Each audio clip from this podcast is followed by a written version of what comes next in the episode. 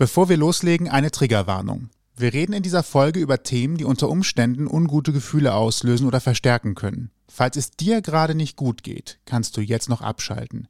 Wir werden über die Themen Depression und Suizidversuch sprechen. Falls du Hilfe benötigst oder dich nicht gut fühlst, wende dich an einen Arzt oder bei Soforthilfe an die Telefonseelsorge. Du erreichst sie per Telefon unter 116 123 oder per Chat unter online.telefonseelsorge.de. Alle Kontaktmöglichkeiten findest du auch in den Shownotes und dem Blogpost zur Sendung. Es ist Herbst und äh, gefühlt auch schon Winter und die dunkle Jahreszeit ist eingekehrt. Die Tage sind deutlich kürzer geworden, das Licht ist schnell weg und die Kälte und das Grau des Winters kehren auch so langsam ein. Es ist gerade, wir haben Ende November schon deutlich kälter geworden, das merkt man. Für viele ist genau diese Jahreszeit die schwerste, denn viele Menschen drückt das ein wenig auf die Stimmung. Ich bin Sebastian. Und ich bin Toni und genau diese Stimmung wird heute unser Thema wenn man eben nicht mehr nur einen schlechten Tag oder vielleicht ein paar schlechte Stunden hat, sondern sich das Leben wie ein tiefes schwarzes Loch anfühlt. Es ist möglich, dass eine Depression dahinter steckt. Wie sich das anfühlt, weiß unser heutiger Gast. Über die Krankheit, die ihn seit vielen Jahren beschäftigt, hat er ein Buch geschrieben. Hashtag Hacking My Depression heißt es. Und mehr darüber erfahren wir jetzt von Martin Hammond. Herzlich willkommen. Ausgang Podcast. Die Gesprächsvollzieher. Dankeschön. Danke, dass du vorbeigekommen bist. Ich fange, wir haben Ende November, ich fange mit einer ganz unverfänglichen Frage an. Wie geht's dir? Smalltalk-Frage, uh, aber. Ja. Äh, ja, habt ihr einen Moment?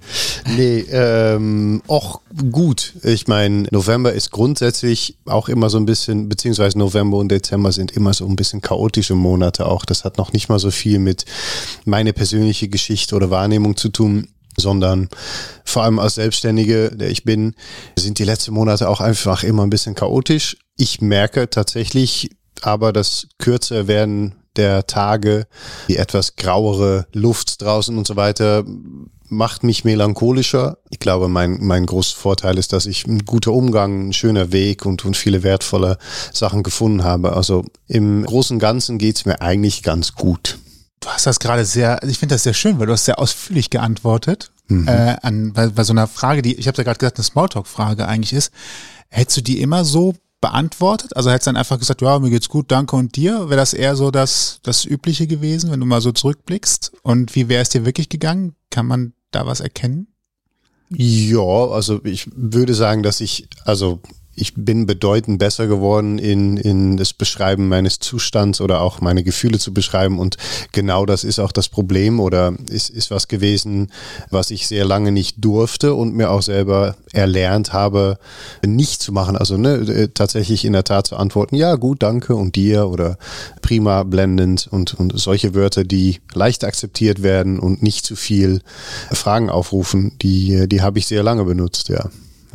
Du hast gerade gesagt, du durftest nichts anderes sagen. Woher kommt dieses Nicht-Durften? War das eine eigene mhm. Regel oder? Na, ich, ich war Leistungssportler als, als Jugendlicher und bin früh in eine Welt eingestiegen, wo Gefühle nicht wirklich einen Platz hatten. Also viele meine Trainer und Coaches haben jede jeder Moment, wo ich angefangen habe oder versucht habe, über Gefühle oder meine Fragen zu sprechen, wurden die relativ schnell, das wurde ein wenig niedergedrückt, ja, weggewischt. Da war kein Platz. Und weil ich das so gelernt habe und auch die Schule als System natürlich gar nicht so viel Platz hat für Kinder, sich wirklich ausführlich zu, zu Fragen zu stellen, zu erkundigen, habe ich das, ich habe das einfach übernommen. Also es war natürlich am Ende auch irgendwann meine eigene Einstellung, es war meine eigene Lebenseinstellung, nicht mehr zu fragen und nicht mehr zu viel zu fühlen. Aber Teil davon ist auch einfach, wie ich, wie ich groß geworden bin. Es sind direkt schon so viele einzelne Signalwörter. Also wenn ich auch darüber nachdenke, meine eigene Lebenseinstellung nicht mehr so viel zu fühlen. Also da waren jetzt noch mehr Sachen drin, aber es ist gerade so mhm. für mich eigentlich, wenn ich das so höre, schon fast etwas, wo ich, wo ich Angst bekomme, weil das heißt ja so ein bisschen, dass man da wie betäubt ist oder wie, wie muss ich mir das vorstellen? Oder man stellt da bewusst, also vielleicht nicht wie betäubt, sondern ich gehe noch absichtlich hin und betäube mich an der Stelle, weil ich sage, ich will da vielleicht auch gar nichts fühlen. Ja, ich glaube, dass das zwangsläufig irgendwann passiert. Was in erster Instanz aber passierte und äh, in meinem Fall und ich glaube oder ich beobachte jetzt äh, seit Jahren das bei bei vielen Menschen, mit denen ich spreche oder die ich versuche zu helfen, dass in erster Instanz, wenn wir unsere Fragen und unsere Gefühle ständig weiter wegdrücken, entsteht da erstmal ganz viel Unruhe und, und äh, viele negative Emotionen wie Wut und wie, wie, ich würde sogar sagen, Trauer, Aggression. Und das, das, es ist fast wie ein Orkan im Körper und das Betäuben kommt eigentlich, glaube ich, später als Gegenreaktion, weil man schon, weil man so unruhig ist von innen, weil wir nicht dafür gemacht sind. Das ist jetzt meine Überzeugung als Mensch. Ähm, wir sind nicht dafür gemacht, unsere Gefühle nicht zu kommunizieren. Das ist eigentlich eine der der Gründe, glaube ich, dass wir die letzten 100.000 Jahre so erfolgreich überlebt und uns weiterentwickelt haben. Und ähm, genau, also das Betäuben kommt, glaube ich, so, kommt später. In erster Instanz ist es, glaube ich, viel Unruhe. Was hat bei dir die Unruhe ausgelöst? Wenn du das so gerade anzeigen kannst, war das, war es etwas Einzelnes? War es eine bestimmte Situation? War es eine Summe aus Situationen? Ja, naja, in, in, im Prinzip war es dieses nicht mich sein können und dürfen, was Unruhe bringt, weil ich habe sehr früh angefangen zu zweifeln an dem, was ich spüre, weil meine Spiegel erwachsene Menschen gesagt haben, nee, nee, nee, dafür, entweder gibt's dafür keinen Platz oder das ist nicht richtig oder ne, als ich gesagt habe, ich habe Angst, wurde mir gesagt, wofür? Du? Ne, ich war Kampfsportler, da ist Angst dann nicht so, so ein Thema oder heutzutage viel mehr, früher aber nicht und das war, es wurde sofort vom Tisch gefegt und dann fängt man, glaube ich, an zu zweifeln und dieses Zweifeln an sich und dieses ständige Drücken, ich beschreibe das gerne wie so ein, so ein Fass, einfach so ein Expansionsfass, wo immer mehr Druck drauf kommt. Das ist dann eine relativ logische Folge und de, der Druck baut sich so weit auf, bis es irgendwann schief geht. Wie ging es denn dann weiter? Du hast gesagt, also wenn wir jetzt, wir sind, wir haben gerade so einen kleinen Verlauf, du sagst, es ähm, bauen sich Gefühle auf, es ist wie ein Fass, das sich weiter aufbaut. Irgendwann tritt eine, ich nenne es jetzt mal Schutzreaktion auf. Wenn das Fass halt nicht überlaufen kann oder es keinen Platz mehr bietet, schaltet man das Gefühl aus, dass dieses Fass noch existiert. Das heißt, man wird von eigentlich einer emotional aufwühlenden Situation, so stelle ich mir das jetzt gerade vor, ein Dauererregungszustand. Mhm. Geht man hin und sagt einfach so, jetzt fühle ich einfach nichts mehr? Oder wie muss ich mir das vorstellen? In meinem Fall, und das ist auch wiederum was, was ich viel beobachte mittlerweile, helfen da eigentlich nur noch relativ extreme Situationen. Und ich nenne sie Kicks, also in ein, ein Nervensystem, was nie ruhig wird oder nie ruhig ist, weiß ich mittlerweile, weil ich mich damit sehr viel beschäftigt habe, wird auch kaum noch ruhig, wenn man da nicht sehr lange dran arbeitet. Und der einfachste Weg ist dann betäuben. Und betäuben funktioniert meistens, wenn man nochmal einen Stressor da oben drauf packt, die so intensiv ist, dass man danach dieses, ne, das, das ist einfach ein, so, so eine Art Overload und dann läuft das ganze System einmal fest und dann fährt alles runter. Und das habe ich in meinem Fall gemacht. Also ich habe angefangen, Stress zu suchen, mit halt Alkohol und andere Substanzen zu, zu experimentieren, mit den Auto, mit den Augen zu Auto zu fahren, äh, bis hin zu, zu Prostitution. Und das ist auch das Problem. Der Kick musste auch immer ein wenig größer und extremer sein, weil war irgendwann nicht mehr spannend. Körper kannte es schon. Und das im Ganzen aber vielleicht nehme ich jetzt schon was vorweg, hat natürlich dazu geführt, dass dann irgendwann die ganz große Explosion kommt. Weil ne, das Nervensystem, was ich mich manchmal wie so eine Seite vorstelle, einfach immer weiter gespannt und gespannt und gespannt und aufgespannt wird. Und irgendwann knallt das natürlich. Kannst du so ein bisschen beschreiben, wie sich das für dich angefühlt hat? Also die, die Zeitpunkte zwischen den Kicks, die, sage ich mal, Tiefen der Kurven? Ja, die waren dann wiederum gefüllt mit Schuldgefühle, Trauer. gegenüber? Vor allem andere Menschen gegenüber, die ich, äh, meine Umgebung, die ich dann enttäuscht ha hatte, Gefühl. Ne? Es war in, in meinem Gefühl auch viel mehr, als dass das in der Realität so war. Aber meine damalige Freundin, meine Eltern, meine Familie, äh, Menschen, die mir nah waren, da gegenüber, ich habe mich geschämt und, und ne, Schämen hat viele diese Elemente von sich schuldig fühlen, äh, Trauer auch, teilweise in Wut und, und Machtlosigkeit oder Ohnmacht. Das war ein ganz schlimmer Moment und das ist, das ist auch diese, ist ein wenig ein Teufelskreis. Man versucht da rauszukommen und wieder aktiv irgendwie am Leben teilzunehmen und damit habe ich immer wieder auch den Druck einfach wieder weiter aufgebaut und irgendwie als Weg aus dieser Tiefe raus war dann halt einfach wieder performen, wieder da sein, wieder Sachen machen, wo alle gesagt haben, boah, der ist so krass, boah, guck mal, was er kann. Und damit das System leider immer wieder in Schwung gebracht bis zum nächsten Absturz. Also schön war das nicht. Das klingt auch nicht so. das kann ich mir gut vorstellen. Wir haben ja jetzt schon so ein bisschen rausgearbeitet, dass Depression halt auf jeden Fall eine Krankheit ist und es ist halt nicht einfach nur eine Verstimmung ist, und heute hast du mal einen schlechten Tag und du schläfst eine Nacht drüber und dann ist morgen wieder gut, sondern dass das wirklich lange dauert oder lange dauern kann, bis man überhaupt realisiert, dass das das ist. Und es gibt ja sicherlich auch nicht die eine Depression, sondern die ist ja sicherlich auch für jeden Mensch individuell. Wann hast du so den Zeitpunkt gehabt oder wann hat dir jemand gesagt, was eigentlich mit dir los ist? Wann war dir das klar? Boah, ähm, in Retrospektive haben es bestimmt Leute geahnt oder vielleicht sogar auch schon mal gesagt. Aber ich war extrem gut in das nicht hören oder auch sagen, nee, das ist nicht so. Endgültig konnte ich es ja nicht mehr verneinen, als ich versucht habe, mein Leben zu beenden, weil da stand ich so mit, äh, mit dem Rücken an der Wand Richtig gemacht. Das könnte man vielleicht, ich bin Holländer, dürfen die Zuhörer ruhig, ruhig nochmal wissen.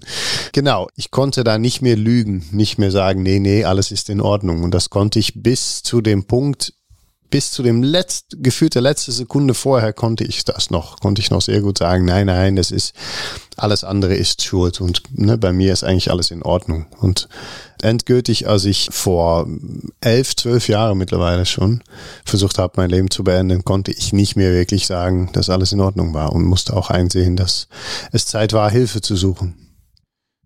Gab es eine bestimmte Situation, die das Fass dann doch nochmal zu Überlaufen brachte? Oder ich weiß nicht, in meiner Vorstellung muss es gar nicht was Großes gewesen sein, sondern es kann wahrscheinlich auch nur eine Kleinigkeit gewesen sein. Also vielleicht macht am Ende gar nicht mehr das eine Bewertung von Größe etwas aus, sondern einfach nur die Tatsache, dass etwas passiert ist, reicht vielleicht schon, um das Fass zum Überlaufen zu bringen. Ist das so? Ja, also ganz konkret an diesem Abend habe ich verschiedene Kicks versucht zu kombinieren. War auf eine Party im Park. Es war so ein relativ Nachsommerwetter, war noch okay. Es war eine Party im Park. Da habe ich so viel getrunken, wie ich konnte, versucht da was abzukriegen. An Mädels das nicht hinbekommen und bin dann noch zu einer Bar von Freunden gefahren, habe versucht, da irgendwie Stress vor der Tür zu suchen, gucken, ob ich noch jemand ähm, ich mag das nicht, aber in dem Falle würde ich fast sagen, noch jemand aufs Maul hauen könnte, so einfach, weil ne, dann wenigstens das. Und äh, weil das nicht geklappt hat, bin ich dann tatsächlich zu, zu einer Prostituierte gefahren und am Ende weiß ich nicht, ob weniger oder mehr Druck oder irgendwann wäre diese Seite ja, ne, wäre gerissen. Irgendwann wäre es passiert, aber ich habe an diesem Abend auch tatsächlich versucht, so viel wie möglich Reize zusammenzupacken könnte eine interessante Frage sein für mich, ob, ob in der Tat, ich weiß nicht, ob es, wäre der Abend anders gelaufen, ob es dann nicht passiert wäre, kann ich eigentlich nicht sagen. Früher oder später wäre ich, glaube ich, an diesem Punkt belangt. Sozusagen an, angelangt, belangt. An dem Punkt angelangt, ja. Ja. Was ist dann passiert? Also was, was hast du dann, das letzte war jetzt so Prostituierte und genau. was, was ist dann passiert? Ich bin nach Hause gekommen und habe mich hingelegt und da, ähm, da ist gefühlt, weil ich wieder von diesen Hoch der Kicks in, in der Rutsche nach unten gestürzt bin. Geht sozusagen. das dann schon so schnell? Also nach den Kicks ist dann schon so schnell eine Phase, wo es, wo es wieder vom Höhepunkt runtergeht? Hält das nicht länger an?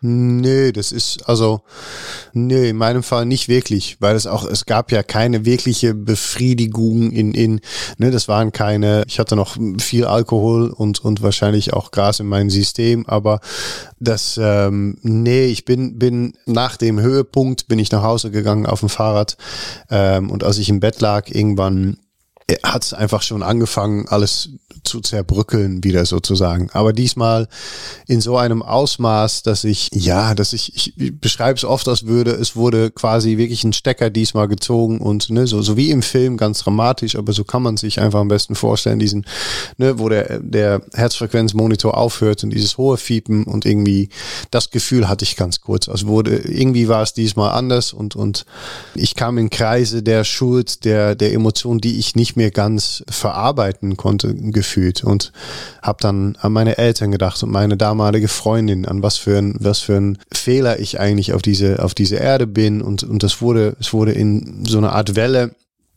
immer größer und größer und größer. Es klingt ähm, gerade nach dem Höhepunkt, den du gesucht hast, nach einem noch tieferen Tal, als du eigentlich da vorher warst, wenn du das so erzählst.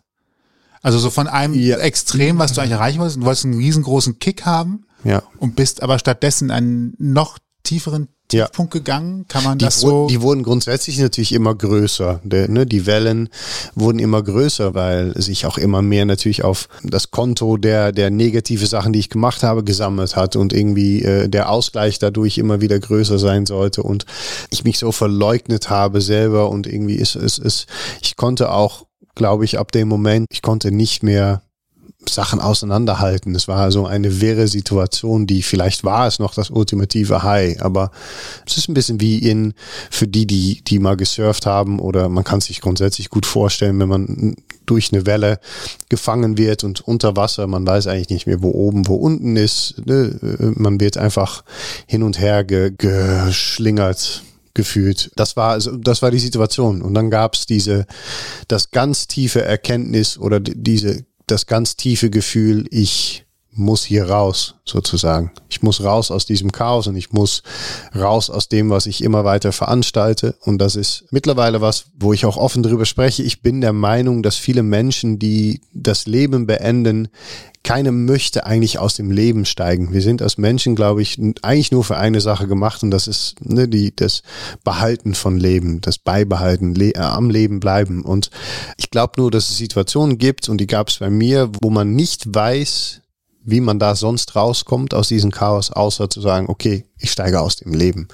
Und das war bei mir gepaart mit dem, mit diese, heißt das Joch auf den Schultern, diese, diese Riesenlast gefühlt, ne, von Schuld, von alles Mögliche war das bei mir.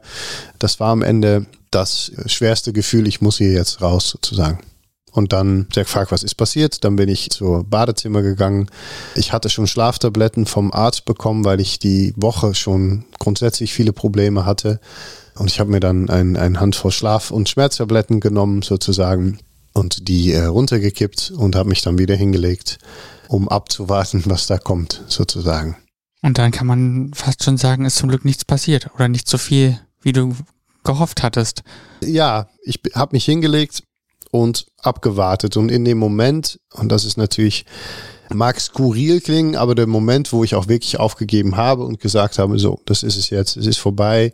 Und vielleicht auch unter dem Einfluss von dem, was ich in mir hatte, das ist natürlich alles, kann man nur rätseln, habe ich zum ersten Mal alles losgelassen. Wirklich ne, meine ganze Identität gefühlt. Ich habe alles einfach neben mir hingelegt und gesagt, so, jetzt ist das ist das Ende. Und in diese, diese Zustand habe ich dann auch zum ersten Mal mich hinterfragt und gesagt, gut, aber was, was ist jetzt, was passiert hier eigentlich? Und habe dann relativ schnell vor allem, und das, das sind Sachen, die sehr prägend waren, ich habe dann natürlich gedacht, boah, meine Eltern, was, das ist irgendwie, äh, solche jetzt meine Geschwister, meine Freundin und habe ab einem bestimmten Punkt auch tatsächlich ein wenig Panik bekommen und habe trotzdem gespürt, wie aber mein Körper schon in der Schlummerzustand angefangen hat zu, zu kommen. Genau. Und habe und das, ich kann das in Zeit auch gar nicht konkret beschreiben, weil es alles so wie er war. Hab irgendwann gemerkt, nee, warte, warte, das ist jetzt nicht das, was ich machen soll. Bin dann zur Küche, habe so viel Salz, wie ich finden konnte, im Glas gekippt mit Wasser und das runtergeschluckt, weil ich wusste, dass ich bei sehr viel Salz mich übergeben sollte, werde. Noch ein Finger im Hals und einfach versucht, alles rauszubekommen. Genau. Und dann erstmal die erste Hilfe angerufen. Ja. Die gute Nachricht ist, das hat funktioniert. Also ich die erste Hilfe anrufen, ja. du bist hier, ist natürlich, das ist eine echt krasse Geschichte. Und äh, auch nochmal der Hinweis, wenn, wir haben es vorher drin, wir sagen es gern nochmal, wenn ihr ein schlechtes Gefühl habt, wenn es euch nicht gut geht, sucht euch Hilfe. Die Telefonnummer gibt's überall im Internet, die gibt's im Blogpost zur Sendung. Genau. Ähm, reden hilft immer und wenn es ein guter Freund ist, eine gute Freundin, fangt irgendwo an ähm, es wird nicht schaden und wenn die merken, dass was Großes nicht im Argen, dann werden sie auch sicherlich alles dafür tun, dass sie einen guten Weg findet. Es ist ja allgemein bekannt, dass Therapieplätze, sage ich mal, auch sehr rar sind und dass man lange darauf warten muss. Aber Erste Hilfe gibt's auch zum Beispiel schon bei der Telefonseelsorge, ne, wenn man jetzt gar niemanden hat, an den man sich wenden kann im ersten Moment. Also es gibt auf jeden Fall auch akut Möglichkeiten, sage ich mal. Ne? Ja, ja. Es ist echt großartig, dass dieser Gedanke noch kam und dass du in der Situation auch wusstest, was man zumindest schnell nochmal machen kann, um das, um das alles anzuhalten. Glaubst du, wenn dieser Moment nicht gewesen wäre, hättest du noch einen anderen, eine andere Situation gefunden, da rauszufinden? Aus dem Hoch und Tief der Depression? Also ich meine, andersrum, erstmal erste Frage. War das überhaupt der Moment, wo du dir dauerhaft Hilfe gesucht hast, um aus den Höhen und Tiefen rauszukommen? Ja, also interessant daran ist, und im Buch beschreibe ich einen Teil davon, man kann auch in, in Europa noch so ein bisschen durch das Netz schlüpfen sozusagen von Hilfe bekommen oder ne, da, da ist auch noch viel Spielraum. Vielleicht auch gut, vielleicht leider, das kann ich jetzt nicht sagen, weil ich damals nicht versichert war und ich habe einen Engel an der an der äh, quasi erste Hilfe, wie nennt man's, ne, an, ähm, am Apparat bekommen, die Situation erklärt und ich glaube auch ne, weil der da der Adrenalin und, und der Angst kam. Ich war relativ klar und habe sie auch erklärt, ich bin nicht versichert, ich war nicht krankenversichert in der Zeit. Was mache ich denn jetzt und und und und sie hat gesagt, ähm, dass bei da, wo ich damals gewohnt habe, wirklich einen Steinwurf entfernt, war die Wochenend die Notaufnahme oder die Wochenendnotarzt äh, äh, der Posten. Und sie meint, ich kann jetzt einen Krankenwagen schicken, aber unversichert weiß ich nie, bin ich überfragt, aber ich glaube, das wird sehr teuer. Äh, lass uns das nicht machen, bleiben Sie am Apparat und ne, sind Sie in der Lage, dahin zu gehen? Ähm, sie hat das drei, vier Mal gefragt, ich habe das drei, vier Mal bejaht, ähm, habe eine Jacke angezogen und bin irgendwie darüber gegangen. Ich, mhm. Und bin ab da quasi äh, bin erstmal untersucht worden, dann mit Kohlenstoffpille quasi erstmal. Und dann sollte ich noch im Krankenhaus. Und da gab es wieder ein bisschen der gleiche Situation. Und ich habe dann am Ende gesagt, weil sie mich eine Stunde zur Observation gehalten haben, habe ich gesagt, darf ich selber dahin, weil jetzt wieder ne, mit, mit Fahrzeuge von euch, ich weiß das halt nicht. Und da bin ich so ein bisschen durchs Netz geschlüpft, weil ich bin dann mit dem Drive Now zur Erste Hilfe nochmal Krankenhaus gefahren frag mich nicht wie und warum, aber aus reiner Angst. Und als ich da sehr lange saß, habe ich irgendwann entschlossen, dass das, ähm, dass das alles nicht sein sollte und, und bin in erster Instanz nochmal wieder nach Hause gegangen, habe mir so ein bisschen abgehauen.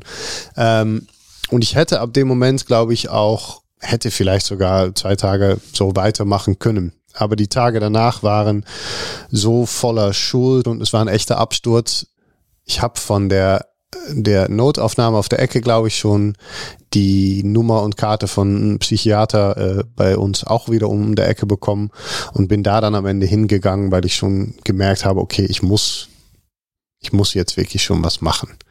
Ich glaube, dass der Schlag war hart genug, hm. quasi. Ich wollte auch nicht so weitermachen und ich war danach auch echt schon am Boden zerstört und habe mich noch viel mehr geschämt, aber auf eine ganz andere Art und Weise jetzt und gewusst, ich muss da jetzt ich brauche Hilfe, ja.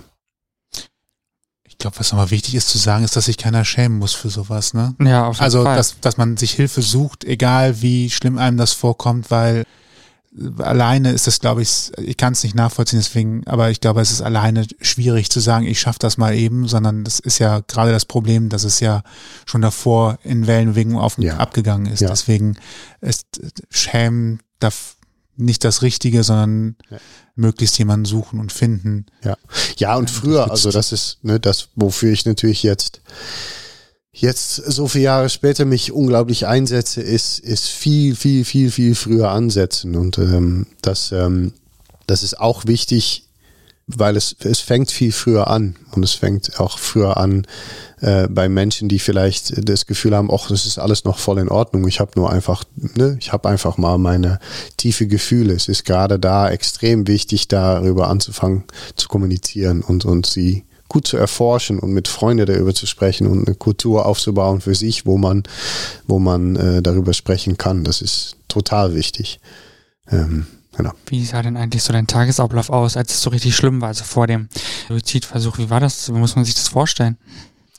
Die sah meistens so aus, dass ich lange geschlafen habe, weil ich extrem müde war und eigentlich schon aufgewacht bin mit so ein, ein, ein Schuldgefühl, ein Gefühl, ich bin wenig wert, ein Gefühl von, ich gehöre hier nicht wirklich. Und ich habe in, in, in Rotterdam Musik studiert, Schlagzeug und Musikproduktion und war sehr erfolgreich in Holland, bin davon auch ein wenig geflüchtet, weil auch das wieder ein Teil der Dynamik war. Kommen wir bestimmt noch drauf. Aber und in Köln, als wir da hin, ich wollte eigentlich weg aus Holland. Und als wir dann in Köln gewohnt haben, meine Freundin ist aber Deutsche oder meine Ex-Ex-Freundin ist Deutsche, hat sie eigentlich angefangen, viel zu arbeiten, um alles so ein bisschen zu stemmen, weil ich nichts zu tun hatte und auch die Miete nicht wirklich bezahlen konnte, aber immer noch laut geschrieben, ha geschrien habe, was für ein Genie ich bin musikalisch und dass ich doch nicht in der Kneipe anfange zu arbeiten und, und, und.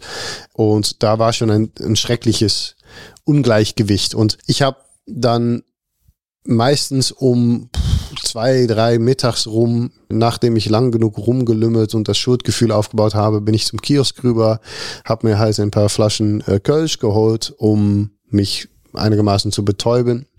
Hab dann, ich hatte einen MPC, einen alten Sampler zu Hause, hab dann entweder Beats gebaut oder irgendwie versucht, noch ein, ein Form von Wert zu schaffen, die natürlich gar nicht, ne, die, die, die, die könnte, hätte nicht entstehen können, weil einfach alles dafür nicht gestimmt hat.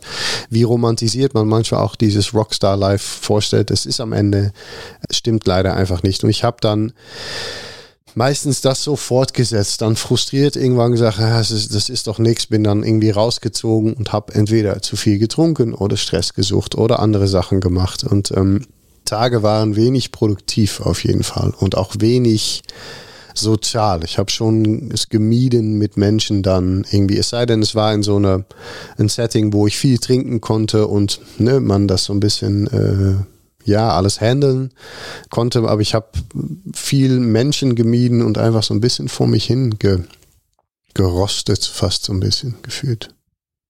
Ich habe noch eine ganz kurze äh, ganz kurz Einschub nochmal. Du hast eben gesagt, frühzeitig erkennen, wann man Hilfe braucht. Mhm. Gibt es für dich etwas, weil du ja auch gesagt hast, du hast bei dir gesehen, du siehst es bei anderen, auch wenn du mit ihnen drüber sprichst, gibt es für dich ein Warnsignal, wo jeder zumindest mal in sich gehen sollte und sich fragen sollte, wie geht's mir gerade? Brauche ich Hilfe? Was wären da, also es, es gibt wahrscheinlich nichts Typisches, aber vielleicht so eine Richtung oder so ein Mhm. Indikator, wo man sagt, jetzt müsste man nochmal zumindest so ein bisschen hellhörig werden und gucken, Ja. äh, gibt es da etwas, wo man sich orientieren kann? Ja, ich glaube, dass, also was extrem wichtig ist, ist das, was ich mittlerweile, äh, wo ich mittlerweile ansetze, ist das, und für mich sehr wichtig und ich glaube für viele Menschen sehr wichtig zu wissen, ist, dass, in der, dass wir eine Depression immer noch behandeln als eine Ursache vom, vom Leiden. Dabei ist eine Depression meiner Meinung nach eine ziemlich logische Folge von dem, was davor passiert. Ähm, und in dem Sinne, ohne jetzt Menschen Angst machen zu wollen, sind aber viele Menschen in diese diese Zeit, unsere Gesellschaft und so wie wir leben, sind nicht unbedingt nicht gefährdet, weil ähm, ein Warnsignal im Prinzip auch schon sein kann, frag dich selber mal, wie oft sagst du eigentlich, ja gut, danke und du, obwohl es dir vielleicht in dem Moment gar nicht so gut geht. Das heißt jetzt bei langem nicht, du bist gefährdet für eine Depression. Das muss man ganz klar trennen. Die Tendenz aber, seine Gefühle nicht besprechen zu können, möchten, ne, wollen mit Menschen um sich rum, ähm, für mich stellt schon eine Gefahr dar für uns alle, weil wir damit auch vorleben, dass man das nicht so machen sollte. So wurde mir das beigebracht und so. Ne, ich habe mich relativ erfolgreich, wenn man so möchte, zu dieser Depression hingearbeitet und die wurde dann danach auch wieder als Ursache behandelt, aber gar nicht so als Folge und davor geschaut. Und ich glaube, im die Warnsignale, wenn man so möchte, früher sind, glaube ich, schon öfter spüren, das war für mich zum Beispiel, öfter spüren, als würde man nicht ganz hierher gehören. Das klingt schon sehr dramatisch, aber ich glaube, dass ich habe das teilweise immer noch ein wenig. Benutze das jetzt als Inspiration für viele Sachen. Aber dieses Gefühl, boah, gehöre ich hier wirklich hin? Und dann Ne, da gibt's gute Sachen. Man kann sehr gut auf diese, diese Verbindung wieder hinsuchen zur Welt, zur Natur, zu sich. Das Gefühl, in seiner Umgebung nicht wirklich so sein zu können, wie man möchte, ist für mich eine große Indikator, die wiederum, wie gesagt, auch nicht zu einer Depression leiden muss, aber schon sehr unglücklich machen kann.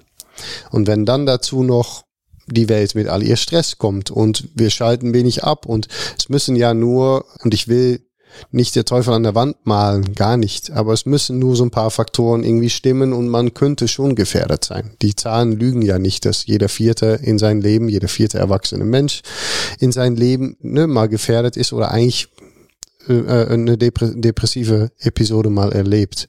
Und ich glaube, dass die Warnsignale das größte Warnsignal ist, dass wir eigentlich als Gesellschaft nicht mehr wirklich gut über unsere Gefühle sprechen können und das auch nicht wirklich tun und es sogar auch nicht, es ist nicht gern gesehen. Und ich gebe da oft das Beispiel und es ist eigentlich lustig.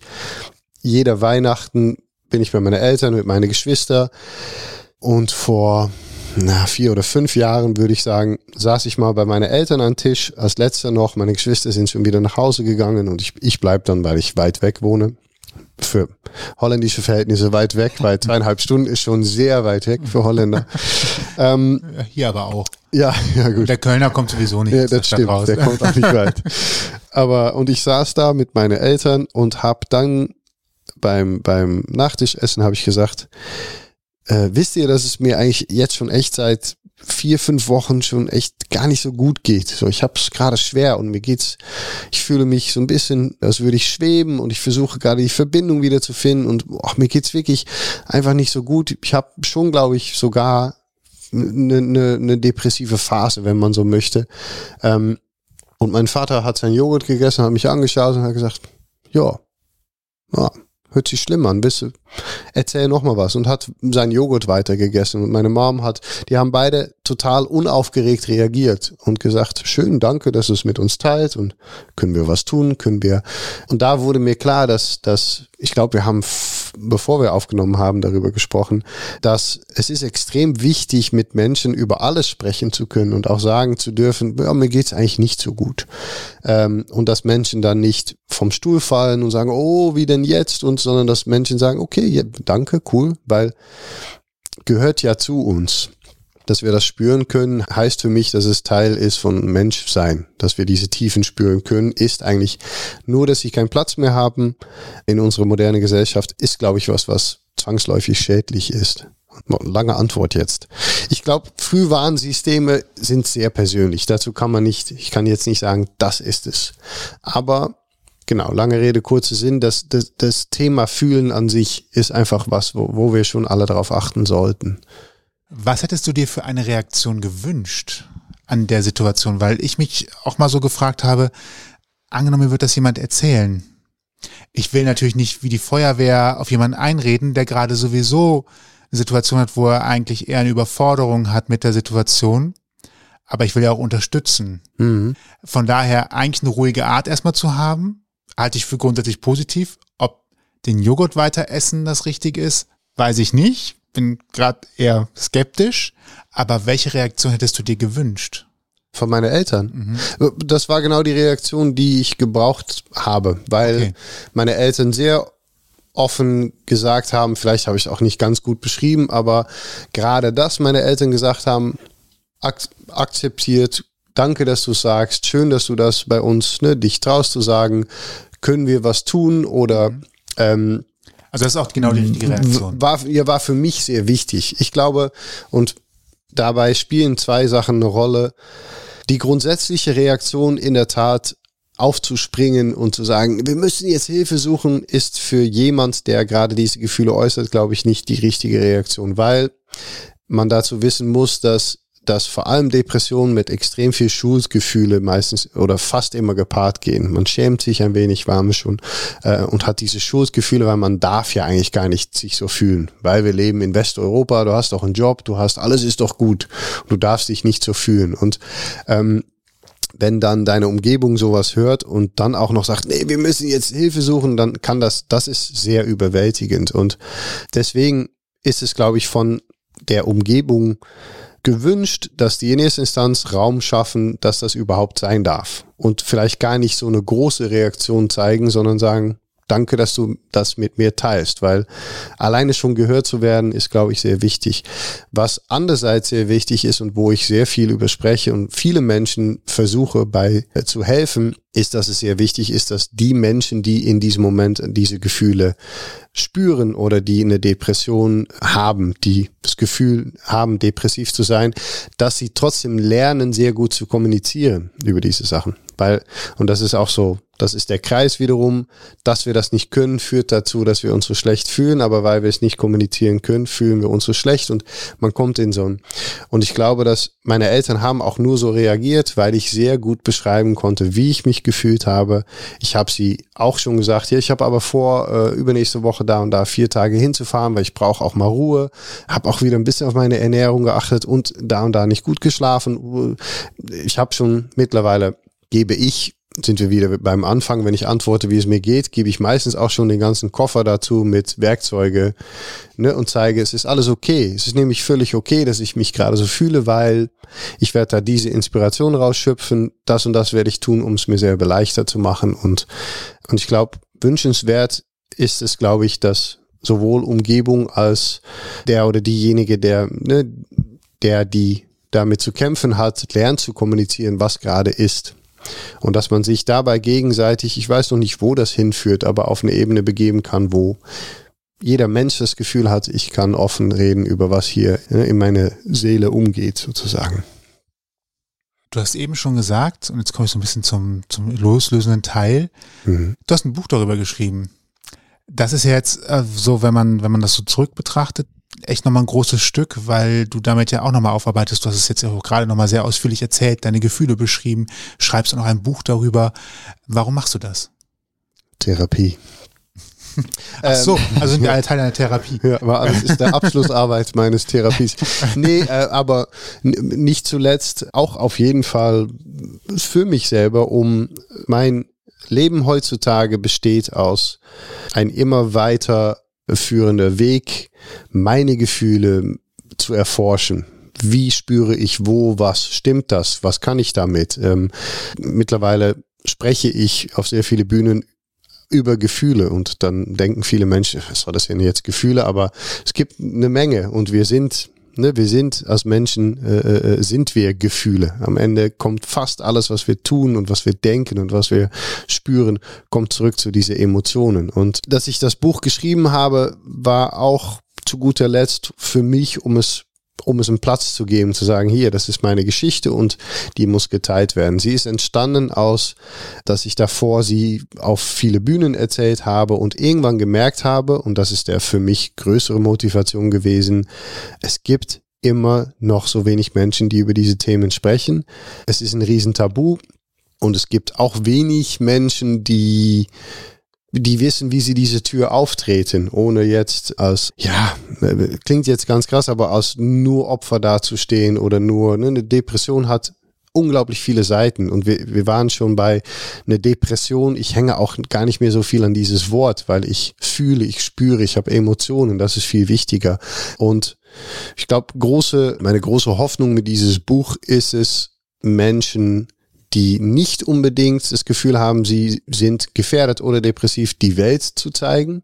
Und Menschen, die in der Depression stecken oder das Gefühl haben, ich bin gefährdet oder sowas, A, das Gefühl zu geben, du bist nicht alleine, guck mal, hier bin ich und Max hat ganz früh, und das ist ein Text auf ein paar Sachen von mir, mein Podcast unter anderem, hier ist ein großer, blonder, sportlicher Dude, ne? Ich glaube, Max hat noch gesagt, gut aussehend, das würde ich über mich selber nicht sagen, aber uns, ne, auch, ne, wenn ich darüber sprechen kann, ne, dann kannst du es auch erst recht, weil wir alle haben mit diesen Themen quasi ne, ähm, zu, zu dealen. Wir müssen da alle mit umgehen. Und ich hoffe mit diesem Buch vor allem ein wenig Hoffnung zu verbreiten für die, die vielleicht wirklich nicht so viel Hoffnung haben, weil ich meinen Weg auch beschreibe, die ich in den letzten zehn, elf Jahre gegangen bin, auf der Suche zurück zu dieser Verbindung mit meinen Gefühlen. Ich glaube, darin steckt eine sehr starke Essenz. Und wenn wir schon darüber sprechen, dass du mittlerweile ja wieder fühlen kannst und auch weißt, dass du es kannst und das auch gerne machst, zumindest interpretiere ich das aus deiner Erzählung so. Wie bist du da hingekommen? Was hat dich schlussendlich aus dem, ich sag mal, aus dem tiefen Loch auch wieder rausgeholt, nachdem du zum ersten Mal vom Therapeut gesessen hast, zum Beispiel? in erster Linie das ganz klassische westliche Therapiesystem. Mir wird oft vorgeworfen, dass ich das bemängele, dass ich, ne, dass ich daran nicht glaube oder dass ich gegen das, äh, das äh, psychologische, psychiatrische System bin, was wir hier haben. Das bin ich gar nicht. Ich bin sehr kritisch und ich finde, dass es mehr braucht. Und so ist mein Buch auch am Ende aufgebaut. Die ersten Schritte aber überhaupt wieder gefühlt in diese Safe Zone zu kommen, haben aber meine Therapeuten und Antidepressiva und alles Mögliche geleistet, um mich überhaupt erstmal diesen Moment zu verschaffen, schaffen, wieder durchzuatmen. Was ich allerdings gemerkt habe, ist nach gut drei Jahre Therapie und Antidepressiva, dass ich sehr viel verstanden hatte, weil wir sehr viel gesprochen haben und das ist auch genau das, was ich schon äh, öffentlich bemängele. Wir saßen immer in diesem relativ kalten, nicht allzu hellen Raum uns gegenüber und haben gesprochen über alle Probleme und über und ich habe irgendwann gemerkt, dass ich extrem viel verstanden habe, aber noch sehr wenig gespürt habe. Und ich wusste damals auch noch nicht, wie wichtig diese, dieser Weg des Spürens, des Fühlens und Emotionen für mich werden würde, bis ich ein Bild auf Instagram sah von einem Freund von mir, den ich noch aus Zeiten der, der Musik kannte, Casper von der Meulen, ein, äh, ein Rapper, äh, nicht der gesündeste Mensch, viel gekifft, viel getrunken. Und dieses Bild war ein junger Mann mit Glatze und zwei blaue Augen, die sich durch meine Seele gebohrt haben. Der sah selbstbewusst, fit, äh, mitten im Leben aus. Und ich habe gedacht, ist das der Kasper? Das kann nicht sein. Was, was ist mit dem passiert? Den habe ich kontaktiert, angerufen über Skype. Der hat mir erzählt, es gibt einen verrückten Holländer, der heißt Wim Hof und der schwimmt unter Eisschollen durch und macht die bescheuerste Sachen, aber auch sehr cool. Wir sind in Polen, komm doch mal vorbei. Da, ja, er hat eigentlich wortwörtlich gesagt, komm vorbei, ich kann es dir nicht ganz beschreiben, es wird dein Leben verändern. Und irgendwie war das der Impuls, den ich gebraucht habe. Und äh, ich habe Tickets gebucht und bin mit einem Freund, mit Jakob, rübergeflogen nach Polen. Und äh, da ist mein Leben nachhaltig verändert worden. Und bevor ihr fragt, wie denn, kann ich das auch gerne einfach direkt erzählen. Natürlich. Bühne ist dir. ähm, und, und zwar sind wir am zweiten Tag eigentlich, glaube ich schon, wir sind abends angekommen, haben kurz äh, geplaudert, sind schlafen gegangen und am zweiten Tag sind wir raus im Wald. Und äh, alle waren leicht bekleidet, kurze Hosen, Shirts und es war draußen einfach Minustemperaturen. Und ich kam erstmal in alles, was ich hatte, raus und habe dann gedacht, oh, okay, wenn alle, dann bin ich auch in T-Shirt und Shorts raus. Und wir sind durch eine wunderschöne Landschaft in Polen gezogen, neben dem Hotel, direkt im Wald. Und da war ein Fluss der noch floss mit Stücke Eis drin, so riesen ordentliche, es war richtig kalt und er ist in ein Becken gelandet und da standen wir und Kasper meinte, da springt ihr jetzt rein. Kann immer nur das gleiche sagen. Ich dachte, no way, Jose.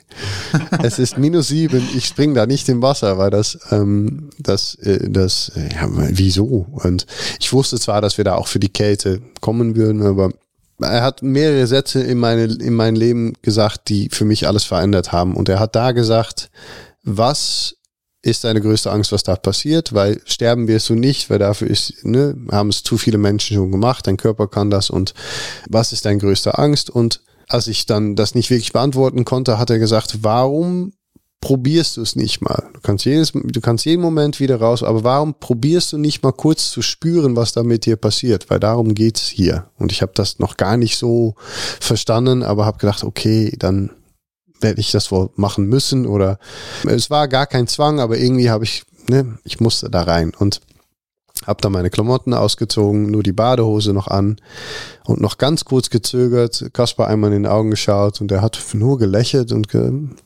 der wusste es irgendwie schon und ich bin da reingesprungen. Und das klingt, das mag übertrieben klingen, aber ich bin gefühlt in eine andere Welt kurz reingesprungen, wie durch ein, wie durch ein Schupf, Schlupfloch, wie durch, war ich in eine andere Welt, bin in, in das Wasser gelandet und da hat natürlich die erste Initialreaktion war, alle Alarmglocken an, mein Körper an,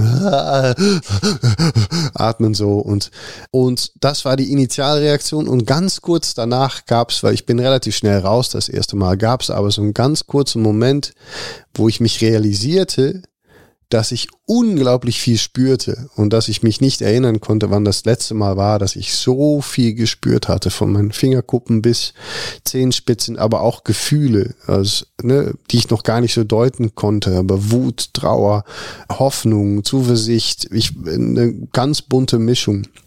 Die habe ich äh, ab, ab da mit Hilfe der Kälte und viele andere Werkzeuge habe ich die weiter erforscht. Es war aber das allererste Mal gefühlt seit 25 Jahren, dass ich wieder wirklich alles gespürt habe. Ähm, und die Bedeutung des Spürens auch da gefühlt entdeckt, wiederentdeckt habe, sozusagen. Ich finde es super faszinierend, weil man ja Eis und Schnee und von mir aus auch einfach nur Kälte als eher negativ, also weil das ja als negativ konnotiert ist, sage ich jetzt mal so, so grundsätzlich glaube ich. Mhm. Und weil du genau damit wieder quasi spüren gelernt hast, wenn man so will. Das finde ich unheimlich faszinierend, dass der Wille da in dem Sinne auch einfach die Berge versetzen kann, wie man so schön sagt. Ne? Also ja, dir etwas vermeintlich Negatives, wenn man es so sehen möchte, ähm, so viel Positives gegeben hat eigentlich.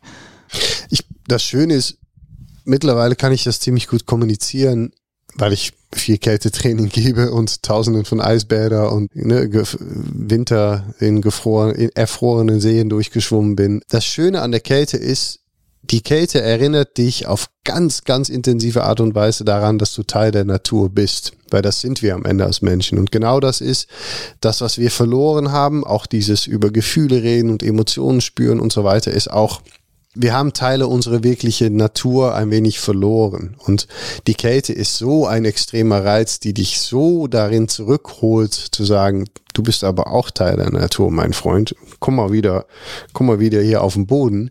So habe ich sie in den nächsten, letzten Jahren auch so schön weitergeben können, weil die Natur zwingt sich nicht auf. Sie zwingt dich aber schon mal reinzuschauen und mal zu spüren und zu horchen. Und da sie, was sie in erster Instanz vor allem fantastisch macht, ist diese ganze Glaubenssätze von unseren Eltern, zieh dich warm an, sonst erkältest du dich und die mal vom Tisch zu fegen, weil die sind natürlich Unsinn, weil auch da wiederum hunderttausende Jahren, es gab sehr viele Eiszeiten und kalte Perioden und nicht immer doppelt verglast und ne, gemütliche Wärme. Wir können damit sehr gut umgehen. Was es aber vor allem in der Tat auch macht, ist, wie du gerade schön gesagt hast, ist dich wieder auch besinnen auf, hey, was kann ich eigentlich wirklich mit meiner Wahrnehmung und mit meiner Wille und was ist, es ist ein fantastisches Werkzeug. Also. Mich erinnert das daran, ich habe eine Akupressurmatte Mhm. Kennen vielleicht viele von euch so, ein, so eine Matte, wo man sich drauflegt mit tausenden von Stacheln. Und natürlich hast du erstmal so ein bisschen, äh, wie du sagst, Angst, äh, dich da drauf zu legen, ne? weil man weiß ja, was passiert im Endeffekt. Aber es ist unheimlich krass, wie schnell man, wenn man drauf liegt, die, diesen vermeintlichen Schmerz weggeatmet hat. Ja. Und sobald man sich entspannt hat, ist das einfach so, so schön, dass man gar nicht mehr runter will. Also ich jedenfalls nicht. Ich bin darauf auch schon regelmäßig eingeschlafen, weil es einfach so ein tolles Gefühl ist am Ende. Und das ist ja ähnlich. Und, dann drei Tage Löcher noch im Profil. genau, gefühlt. Also das ist, ja. so eine ähnliche Sache. Das ähm, finde ich ja. echt total angenehm. Ich ja. muss sagen, dieses Eisbaden interessiert mich jetzt auch, wo ich davon gehört habe von dir. Ja, habe ich auch gedacht und musste dann aber mich daran erinnern, was eigentlich wäre, wenn ich morgen früh kalt duschen würde. Und das ist ja nur halb so kalt wie ein Eisbad. Und ja. habe dann wieder gedacht, ah, ja. hm, bin gerade ein wenig unsicher. Die kalte Dusche ist eine perfekte äh, Introduktion in der Welt der Kälte. Das Schönste daran ist, ist, dass man nämlich zu Hause ist, immer wieder auf warm drehen kann. Es ist eigentlich das gleiche wie für mich diesen großen Sprung da im Wasser. Du kannst es probieren, Du kannst aber auch immer wieder auf warm drehen, aber da an der, das nur zu sagen, an der kalte Dusche ist nichts äh, verkehrt. Das ist sogar ein sehr guter Tool. Äh, wenn wir hier gerade ja, Energie.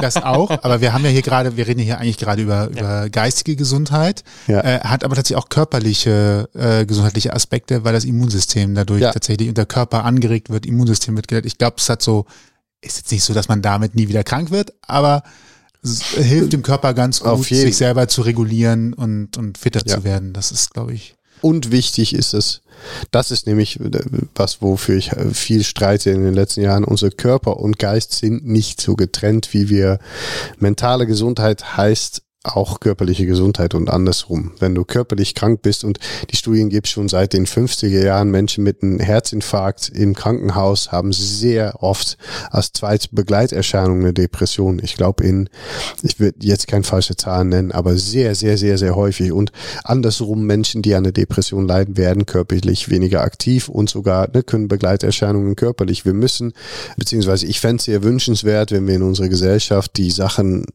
immer weniger trennen würden. Wir haben da irgendwann mit angefangen.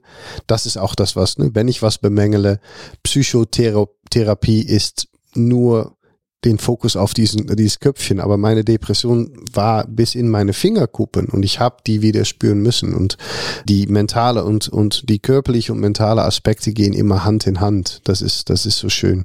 Ähm, du kannst immer kalt duschen und trotzdem auch immer krank werden, wenn du ständig in deinem Kopf trotzdem dich Sorgen machst und denkst, oh, ich werde krank und äh, es, ne, und du kannst, es gibt Menschen, die nie kalt duschen und trotzdem ihr Immunsystem topfit haben. Es ist, aber das geht Hand in Hand. Wir sind so, wir sind holistische Wesen sozusagen. Das, das fände ich in der Gesellschaft echt, echt cool, wenn Leute das wieder viel mehr fördern und, und verstehen würden, dass das ein, ein, ein Feedback-System ist sozusagen. Du hast in der Vorgespräch sozusagen auch schon so ein bisschen gesagt, dass du wieder ein bisschen zur Musik zurückkehren möchtest. Hast ja auch schon erzählt, dass du Schlagzeug und äh, Musikproduzent, Musikproduktion studiert hast. Ich habe dich gefragt, warum du eigentlich in erster Linie davon so abgekommen bist von der Musik. Was hat dich daran nicht erfüllt? Das gleiche wie im Sport, dass ich ich, ich rede nicht gerne über Fehler, aber den Fehler, den ich in diesem Fall schon, glaube ich, gemacht habe, weil sie mich einfach geschadet hat, ist, als, als Kind wurde ich nur dann wahrgenommen, als ich extrem geleistet habe. Von meinen Coaches, von, meine, von meinem Vater, von eigentlich alle wichtige Personen in meinem Leben wurde ich eigentlich nur dann wahrgenommen, als ich geleistet habe. Und als ich diese Fragen gestellt habe, nicht. Als ich die Gefühle gezeigt habe, nicht. Und dann, das war so eine erste Synapse. Als ich dann angefangen habe, ich habe irgendwann mit der Leistungssport aufgehört, nach mehreren Welttitel und halt im Olympic-Auswahl und nur performen und hatte die Schnauze voll und habe dann gesagt, ich studiere jetzt Musik. Und weil ich weil jeder seinen Weg gehen muss, habe ich da noch nicht gelernt gehabt. Vielleicht muss ich es da ein bisschen anders machen. Und das hat dazu geführt, dass ich habe einen Summa Cum Laude Abschluss. Ich habe direkt als Schlagzeuger mit aller Größen der Erde auf, ne, ich bin sechs Jahre ununterbrochen rund um den Globus auf Tour gewesen. Habe dann in Musikproduktion auch direkt wieder die große Fische angefangen zu produzieren. Und alles war nur Leistung und keine Fragen, keine Gefühle, keine. Und das hat dann im Endeffekt dazu geführt, dass das, was für mich am Anfang so schön war, für mich war Bewegung immer und ist es immer noch das Schönste der Welt. Wenn ich mich bewege, kann ich mich verlieren. Ich bin im, im Kampfsportbereich als Coach tätig. Ich bin selber noch im Brazilian Jiu-Jitsu, mache ich noch ähm, Competition mit, aber auch immer immer lockerer. Aber du kannst mich eigentlich, ich kannst mich jeden Sportart machen lassen, von Slackline bis Basketball bis halt, wenn ich irgendwie bewegen kann, ist es für mich Therapie. Bewegen ist Therapie. Tanzen auch. Und als es das nicht mehr gab in meiner Sportkarriere, hatte ich meine Kopfhörer und konnte in diese Welt der Musik flüchten und habe dann Phil Collins und Sting und mein Vater hatte hatte unglaublich viele Platten und CDs und habe mich da durchgearbeitet. Und das habe ich dann selber wieder verloren, als das wieder zu so ein so ein Performance wurde. Und leider musste ich dafür ich musste beides mal komplett gehen lassen, um überhaupt diesen Eingang wieder zu finden. Und das mache ich gerade bei Musik. Ich möchte wieder Musik als Kunstform betreiben Dafür muss ich aber wirklich komplett von dieser Leistungsgedanke loslassen. Ich müsste jetzt Musik machen, die mir gefällt, die ich gerne hören würde, wo äh, im Endeffekt vielleicht was, was ich nur, was zu Hause bleibt und für mich ist, aber meine Form von Kunst ist. Genau, deswegen, ich erforsche das ganz vorsichtig und bin so ein bisschen mit, mit Baby Steps mache ich das, weil ich dafür hüten möchte, dass das jetzt, ne, dass ich damit in die gleiche Falle tappe, ähm, was wahrscheinlich nicht so sein wird, aber ich, ich, für mich ist Bewegung und Musik mittlerweile wirklich schon, es ist heilig. Das sind solche schöne Sachen, die will ich nicht nochmal wieder verlieren in diese Wahnsinns-Performance-Gedanke sozusagen. Musik aus Leidenschaft. Genau. Und auch sogar, und das ist sehr lustig, ich habe dann immer weil ich am Konservatorium, ich habe dann so Hobbymusiker und Freunde habe ich belächelt und ne, alles Unsinn. Und ich habe mir jetzt immer öfters gedacht, boah, ich hätte richtig Bock auf so ein Freitagabend Hobbyband.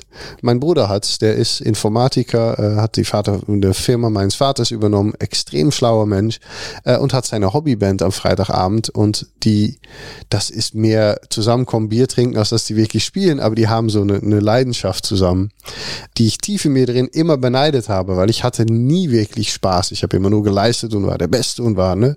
Und, und so war es irgendwie, ich habe jetzt, ich habe ein Handpan, also so, so ein Instrument, ja, für die Hörer, wie, erklärt man das jetzt? Ein total schönes Instrument mit Töne, die ich mit meiner Hände spielen kann. Und damit mache ich so Atemmeditationen und kleine Reisen. Und sobald ich damit anfange zu spielen, sind alle schon in, halb in Trance und ich selber auch.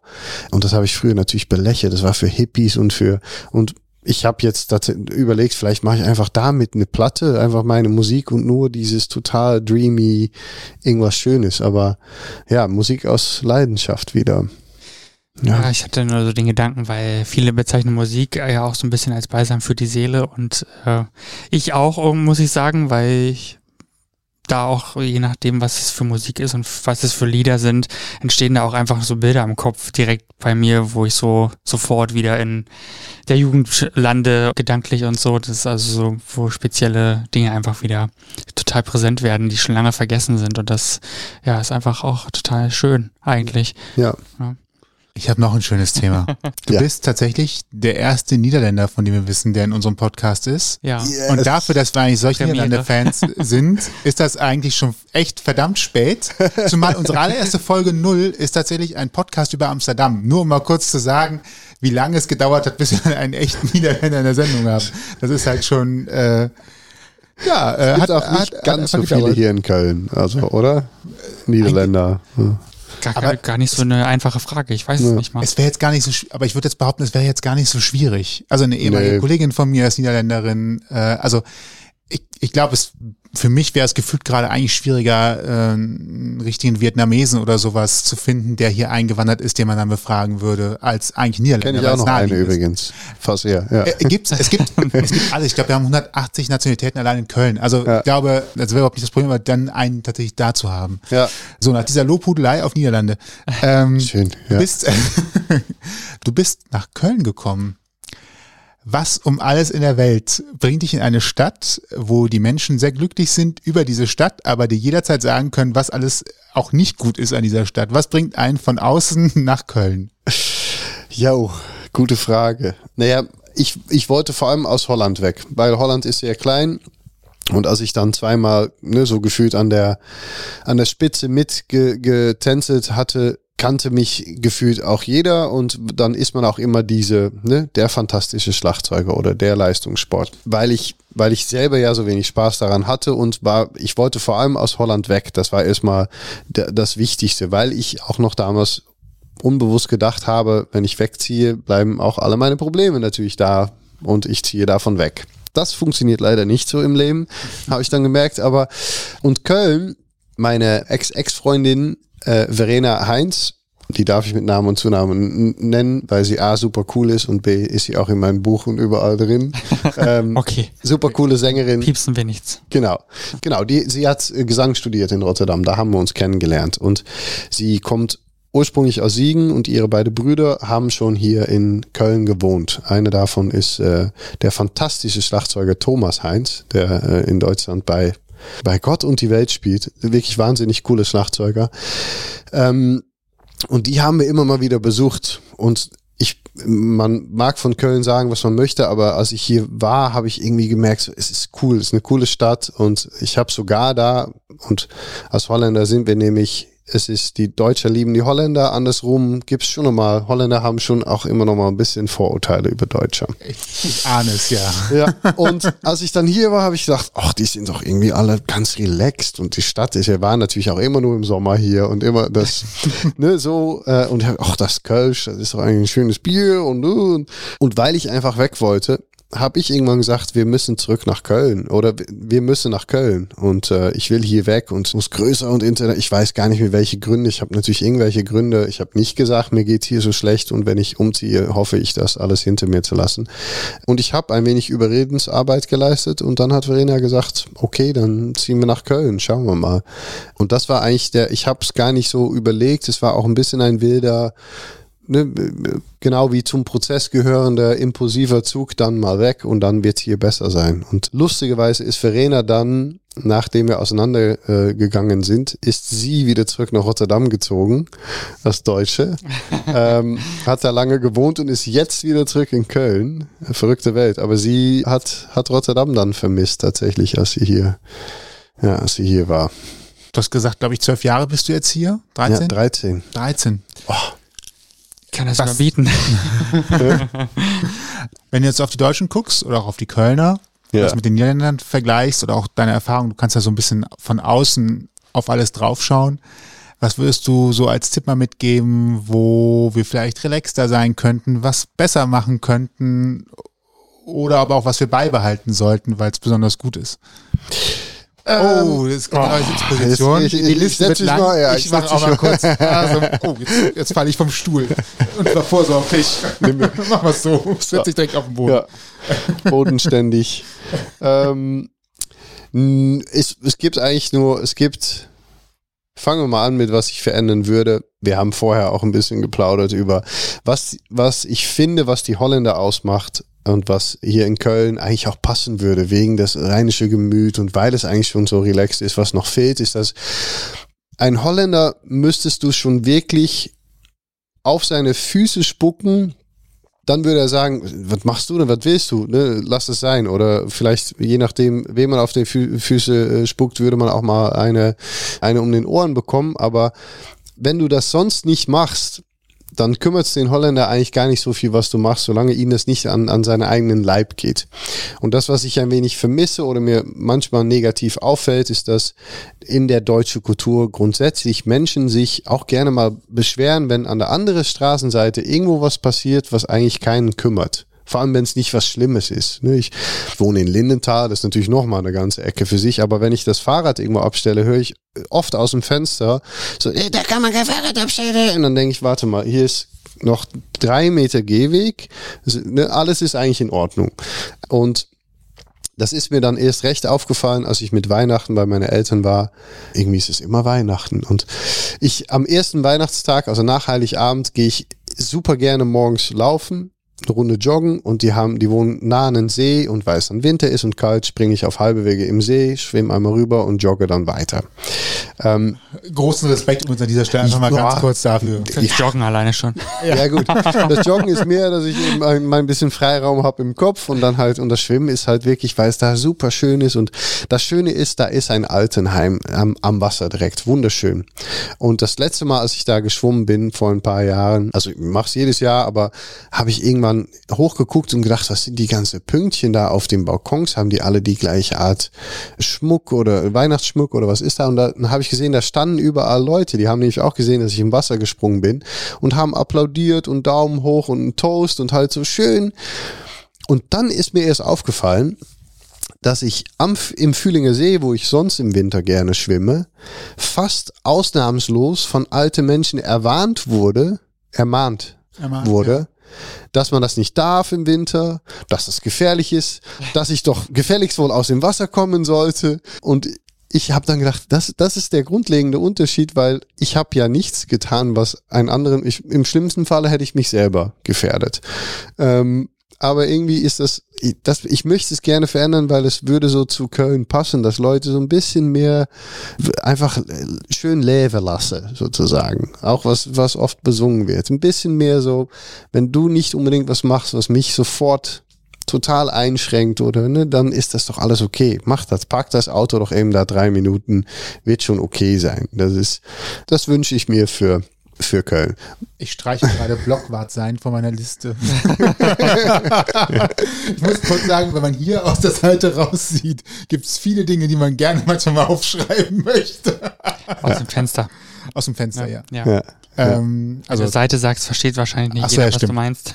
Ja, ich habe in eine Richtung gezeigt, da sind die Ja. Fensterseiten auf die, auf die Straße hin. Ja. Das fängt an bei Altglas nach 10 Uhr abends noch in den Container werfen, was tatsächlich nervt, wenn du im Bett liegst und dann wirft jemand seine 30 Weinflaschen von gestern Abend in den Container. Ja. Nicht glauben, dass es nicht stimmt. So viele Flaschen sind's. Ob es von gestern Abend ist, weiß ich natürlich nicht.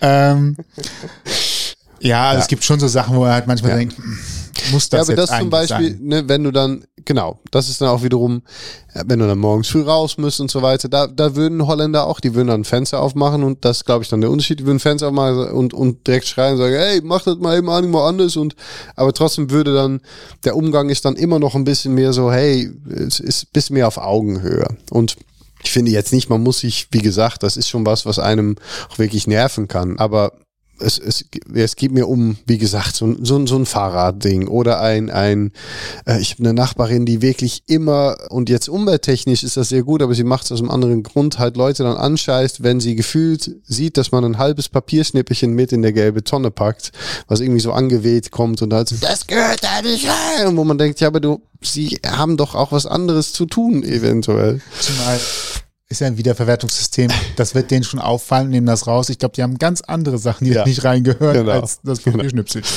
Also, naja. Und was ich schön finde, jetzt an Köln oder das Deutsch- Rheinland Deutschland. und Deutschland. Wir sind da völlig offen. Ja, das ist natürlich äh, ein, ein Teil dieser Striktheit und Struktur mag ich dann auch schon wieder irgendwie. Zuerst mal, das in Deutschland ist schon, irgendwie ist alles geregelt. Das ist schon, das, ist manchmal auch, wir haben vorher auch gesprochen, auch schon, man wird mal verrückt.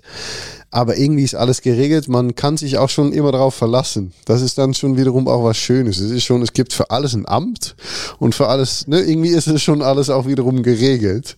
Finde ich, finde ich manchmal auch, finde ich schön, weil ich irgendwie weiß, ja, das wird schon alles seine Ordnung haben und laufen. Ich mag Köln einfach schon extrem, weil Köln, finde ich, innerhalb Deutschland Holland am meisten ähnelt. Das ist jetzt ein bisschen vielleicht frech, aber Kölner, ich mag es hier zu wohnen sehr, weil es ist schon, Menschen sind einfach schon extrem freundlich und offen und tolerant und durchaus, vor allem auch die jüngere Generation, man merkt, da kommt eine sehr selbstbewusste und umweltbewusste und sozial bewusste, äh, coole Generation auf, die auch wirklich Menschen respektiert und leben lässt, wie sie leben möchte und ne, das, das, ich habe muss jetzt überlegen, wer letztens doch ein Mann bei mir in der Straße getroffen, der mit seinem Mann da wohnt und der erzählte, die haben sich, sind von ja, haben die sich standesamtlich geheiratet und dann nochmal in der, in hier eine katholische Kirche, also ein Priester quasi, der meinte, das geht auch nur in Köln in eine katholische Kirche, aber der Priester hat gesagt, na klar machen wir das. Und irgendwie das, ich finde, das zeichnet Köln halt. Es ist schon diese, eine- einfach eine offene, coole Gesellschaft in jeglicher Hinsicht.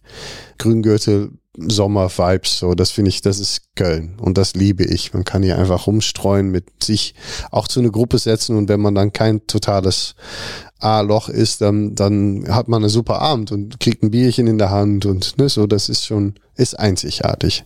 Das mag ich. Dann, Das könnte. ja, da, ja, ach, alles gut. Ich finde das, ich finde das schön. Das ist ja auch die Möglichkeit, eben sowas mal zu reflektieren und zu gucken. Ja. Ich könnte jetzt auch sagen, dass ich Niederlande zum Beispiel mag, weil sehr viel Pragmatismus dabei ist, gute Lösungen gefunden werden. Man Lösungen auch findet und darüber keine Bachelorarbeit oder einen Masterabschluss schreiben muss, sondern, sondern das Eine offensichtlich funktioniert. Ja. ja, das, da beneide ich tatsächlich die Niederländer drum, weil mir das manchmal hier Ja. äh, stellenweise fehlt. Können andere Länder sicherlich auch. Mir ist es da halt speziell aufgefallen. Ja. Angenommen, jemand würde nach Rotterdam fahren.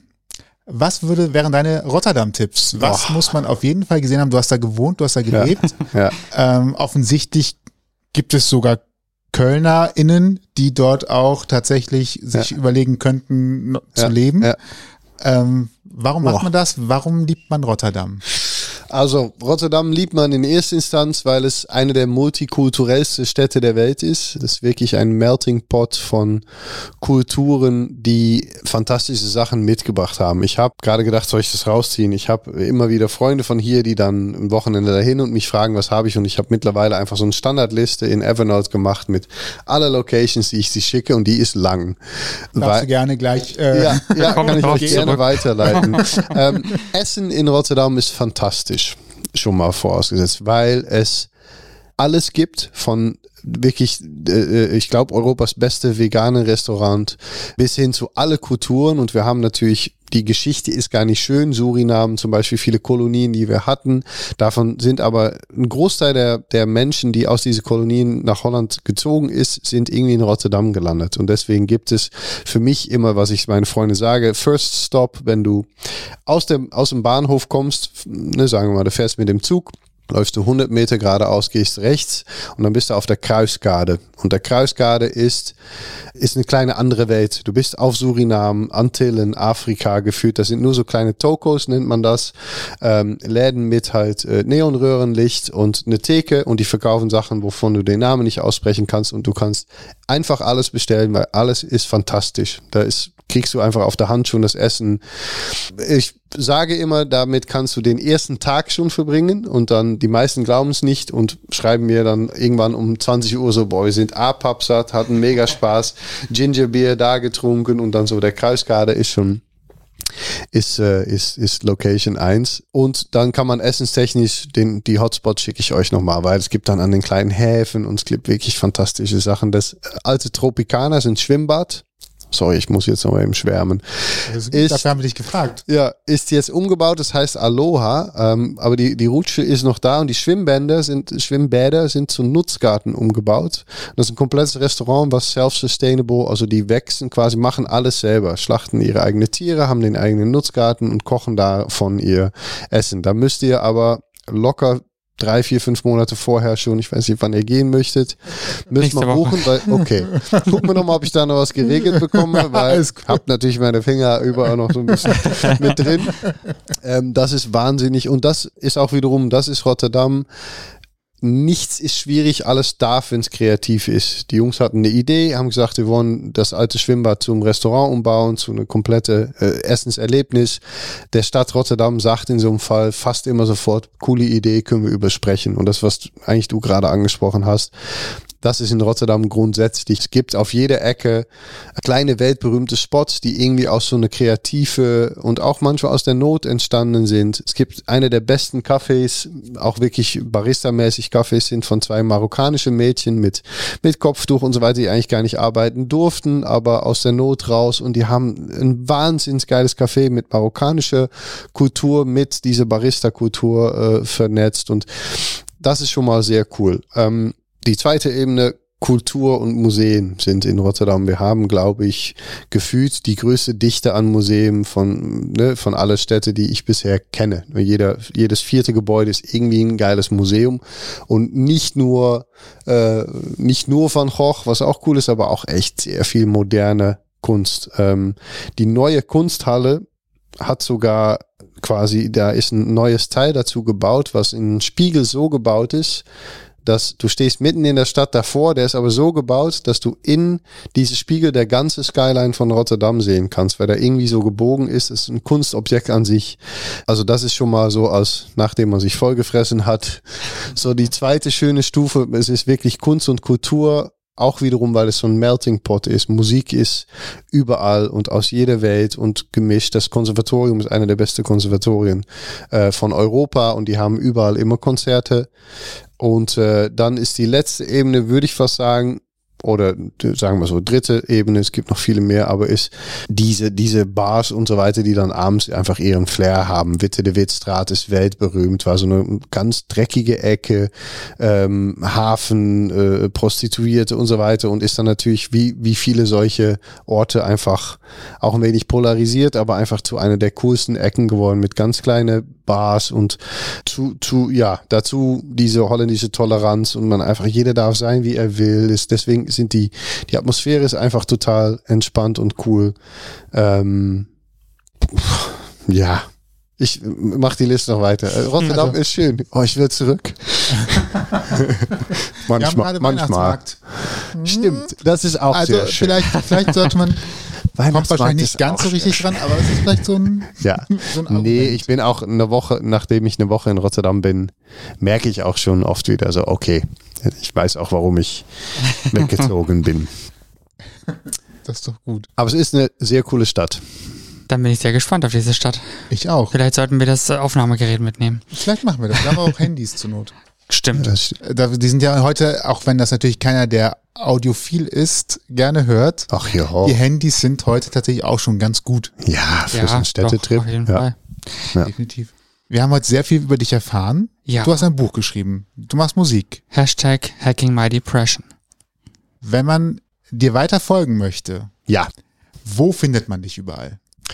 Oh, äh, Die nächste Liste. Willst du eine Evernote- willst du eine Evernote-Notiz Evernote-Notiz anpassen? Habe ich äh, auch, die schicke ich dann rum.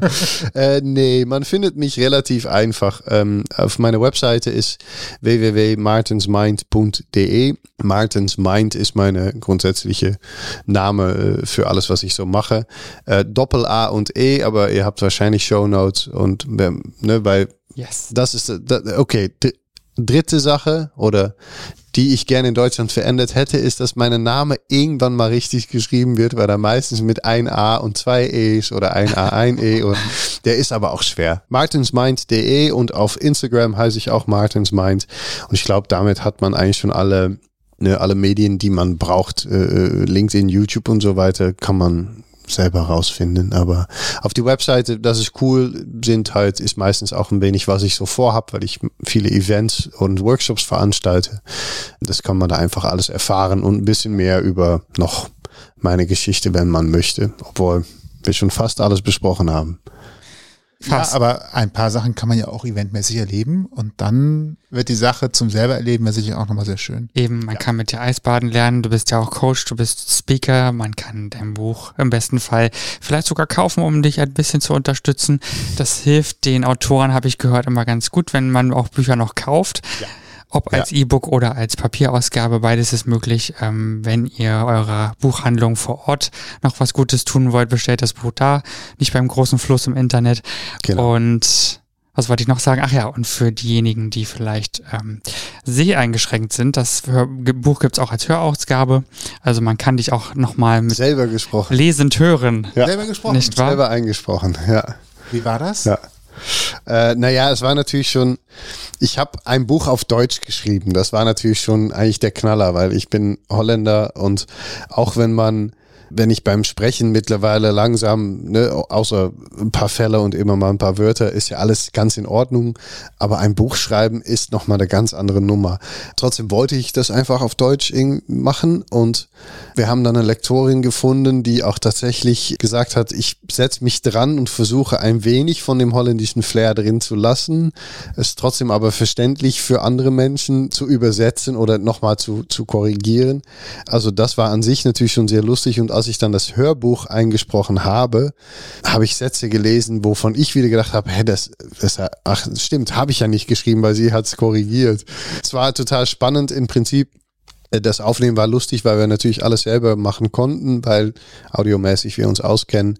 Wir sind auch selber der Verlag. Storytone ist von, von zwei Freunden von mir.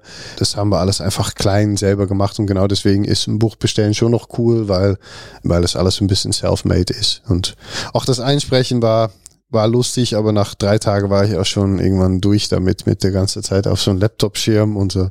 Irgendwann weiß man gar nicht mehr, was man. äh, Ich habe wirklich manchmal gefragt, habe ich das gerade gesprochen oder bin ich abge, ab, abgeschwebt sozusagen, äh, weggedriftet? Also war eine lustige Erfahrung. Ja, Das nächste Mal gibt es nur noch Kurzgeschichten. genau.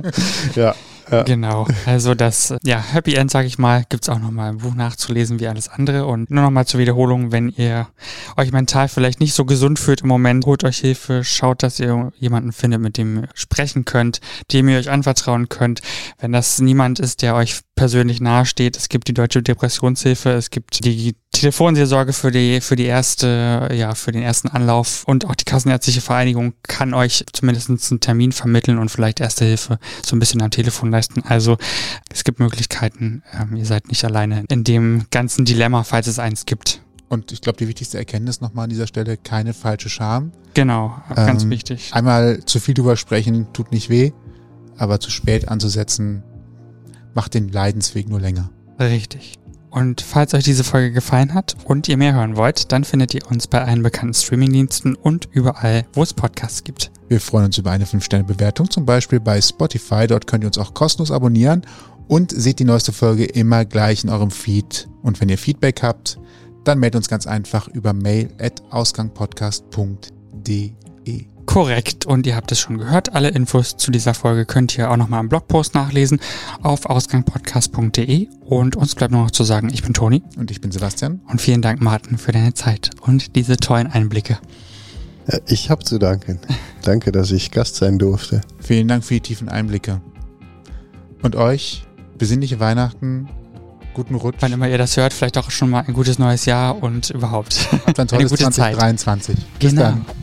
Tschüss. Ihr habt Themenvorschläge, möchtet zu Gast sein oder habt Feedback, meldet euch per Facebook, Twitter, Instagram oder E-Mail bei uns. Alle Möglichkeiten und Adressen findet ihr auf ausgangpodcast.de.